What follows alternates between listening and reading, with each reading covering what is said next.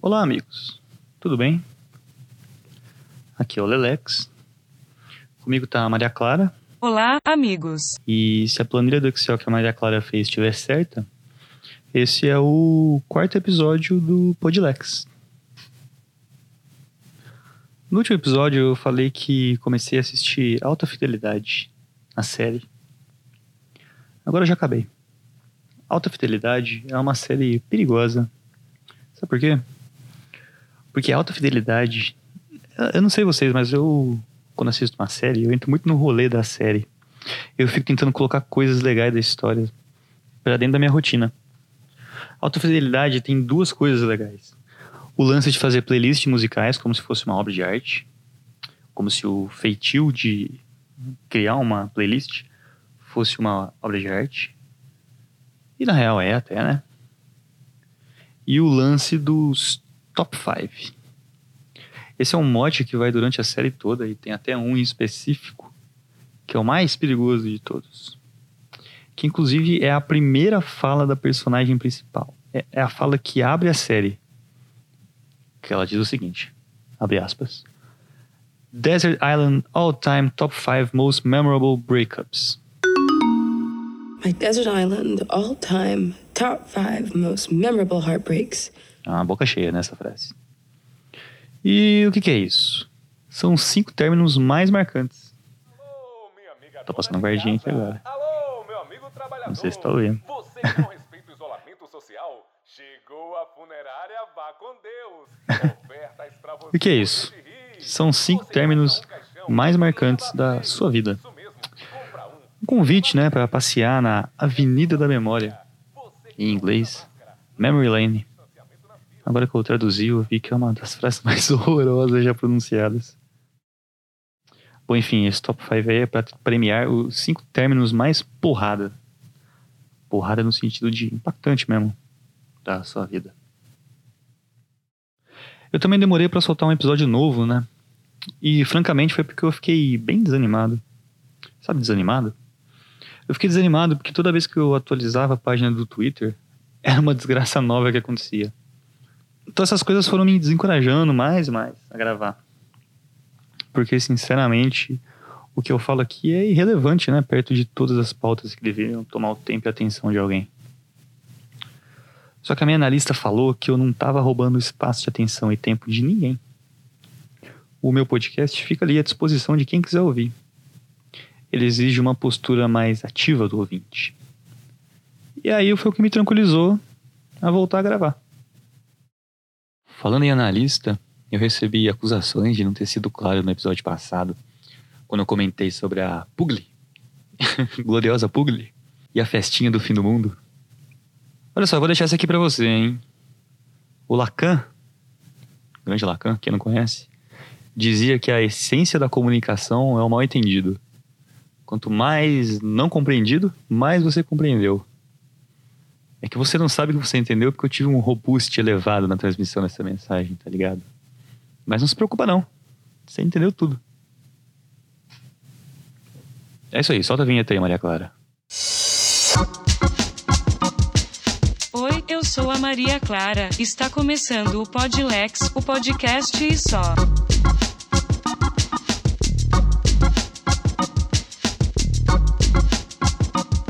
Com vocês, Lelex.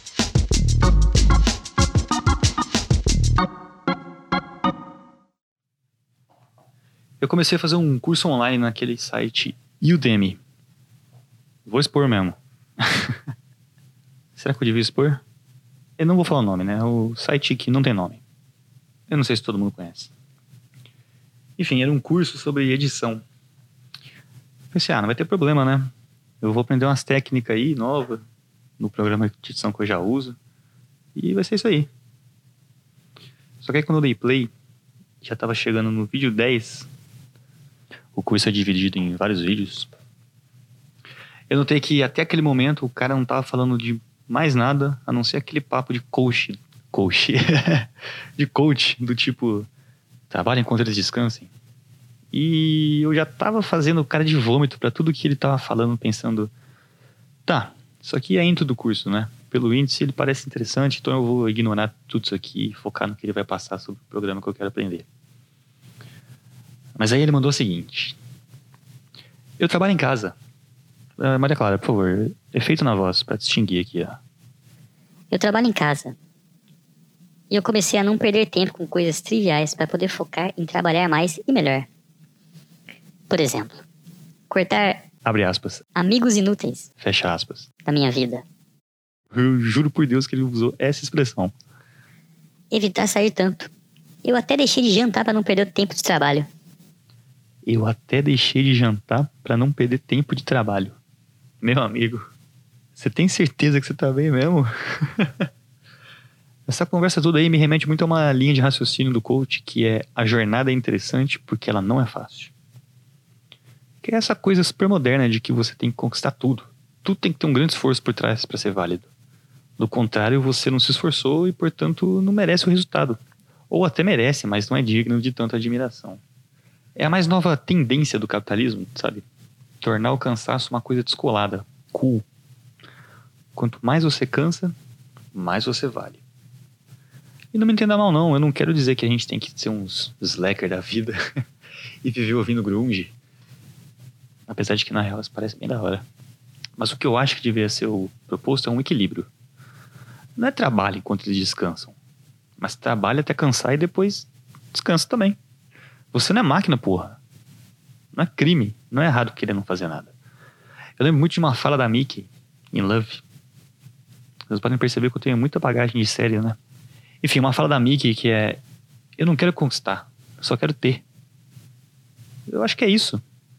Claro que alguma coisa, naturalmente, algumas coisas serão conquistas, né? Óbvio. Mas isso não significa que absolutamente tudo tem que ser uma conquista. Às vezes é isso mesmo. Você tem vontade, você vai lá, compra, fim. E aí você fica feliz.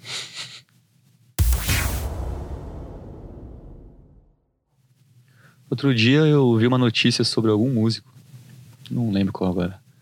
E ele dizia algo sobre ter sido muito importante na sua época que as pessoas deviam pensar nisso antes de criticar os trabalhos novos dele. em primeiro lugar, qualquer coisa, né, meu amigo? a gente não vê, por exemplo, o vocalista do Weezer falando que as pessoas tinham que valorizar mais a banda porque eles gravaram dois descassos logo de cara no início da carreira. Mas pelo contrário. A gente só vê eles gravando uns discos ruins, disco ruim atrás de disco ruim, tocando um lindo e total foda-se. Tipo, vai cagar você se não gostar. É, mas aí um cara comentou na notícia desse músico que eu não lembro o nome, que ele tava vivendo a síndrome de Matthew Perry. Mas aí eu não concordo não.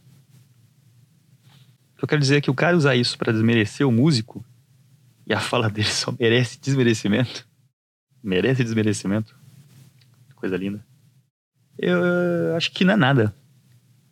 Porque o cara falar que ele tá sofrendo a síndrome de Matthew Perry é falar que o cara, nos anos 90, esteve envolvido em algum produto de cultura pop que foi muito querido pelo público.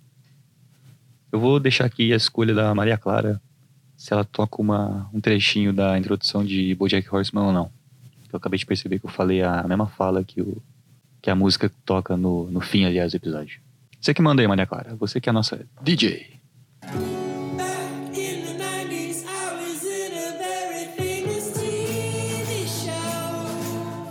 Afinal, a gente não pode negar que apesar do antro de sexismo, preconceito e privilégio branco que foi o Friends, a gente tem que lembrar aí que é uma série que dava voz para personagens tipo Ross. O Chandler era um personagem muito querido. De novo, apesar das piadas algumas vezes machistas, eu tô olhando ele dentro do contexto da própria obra, pela ótica dos valores da época. Não tô colocando ele no contexto atual, né? Porque ainda nem justo. Aliás, isso é outra coisa que eu fico meio bolado às vezes. Vira e mexe sai na Rolling Stones. Aliás, eu nem sei qual é que é da Rolling Stones. Que algum ator ou atriz que trabalhou em Friends admite que a série foi racista ou misógina e complementa que hoje em dia a série não daria certo. Pô, é óbvio que ela não daria certo. Por isso que ela deu certo nos anos 90. Por ela ter dado certo nos anos 90, a gente hoje reconhece tudo de errado que tem nela e não repete de novo. Pelo menos em teoria, né? Fugi do tema. Que eu tava falando mesmo? Ah, é. E aí dizer que o cara sofre de síndrome de Matthew Perry sugere que ele também era querido e agora não é mais. Mas um cara que diz que foi muito importante na sua época e que as pessoas deviam pensar nisso antes de criticar os trabalhos novos dele, com certeza não era um cara querido nem na sua própria época. Devia ser só um babaca arrogante aí. Tipo o Roger do Traje a Rigor. Não, o maior QI do rock nacional. Eu gostaria de ver uma recontagem desses votos aí. é, eu tava zapeando o Tinder e queria comentar os melhores descrições. Os melhores descrições. Que maravilhoso. As melhores descrições que eu vi pelo app. Porque eu acho que tem umas. Umas descrições que podem. Podem servir como lindas lições de vida. Ou então um estudo de caso. Eu vou deixar a Maria Clara fazer a leitura das, das inscrições. Apaixonada pela vida. Eu acho muito interessante esse posicionamento da pessoa apaixonada pela vida. Porque mostra que ela é ou muito despreocupada ou muito burra. Porque a pessoa apaixonada, principalmente no começo, ela tende a relevar muita coisa que incomoda. Ela fica lá bobalhada, achando tudo lindo, sem fazer distinções ou considerações. Então a pessoa apaixonada pela vida é aquela pessoa que tá tudo bem. Não importa o que acontece, tá tudo bem. É uma pessoa que não exige muito, mas que também não espera muito porque a vida já é boa. É tipo a Dona Helena, mãe do Samuca, do Proxeneta, que sempre aparecia com uma venda nos olhos, dizendo: Isso não é nada, tá tudo bem. Progeneta, pra quem não lembra ou pra quem não sabe, é, era uma novela do Hermes Renato. Menina risonha que ri e que sonha. Esse aqui me desperta um certo asco. Sabe aquele efeito de vídeo de festa de 15 anos, que é um coração 3D com asas voando sobre a imagem? Nossa senhora, que coisa horrorosa. Então, poesia urbana é tipo isso. É um tipo de texto que foi feito com a finalidade de ser tosco. Felicidade. Felicidade.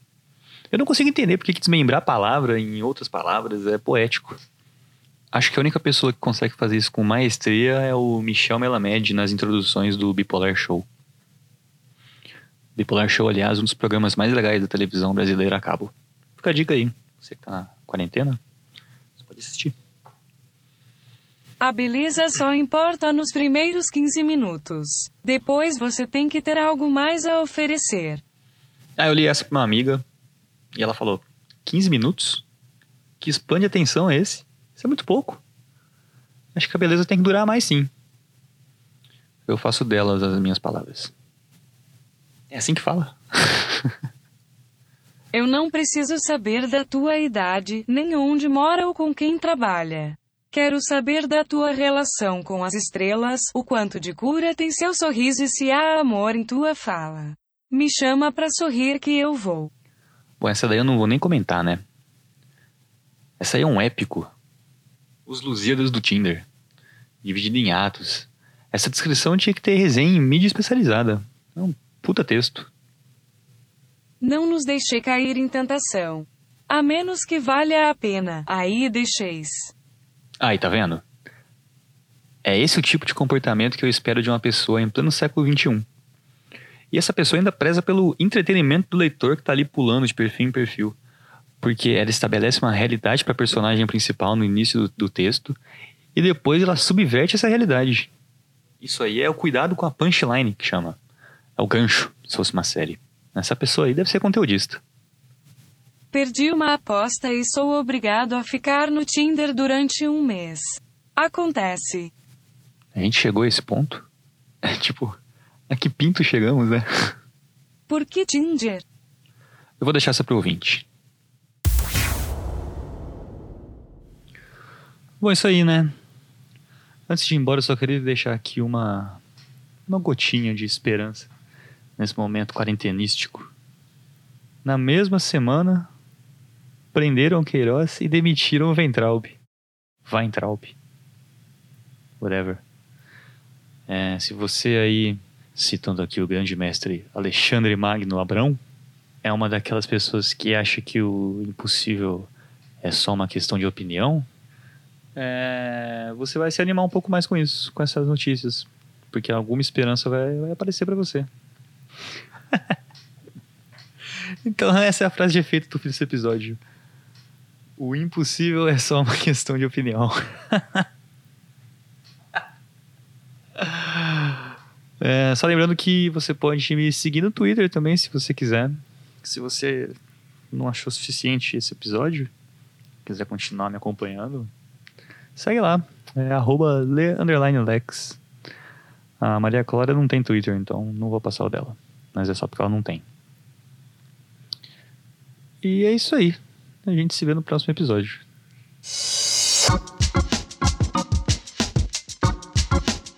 Acabou o Podlex, até o próximo episódio e um beijo na superfície do ser.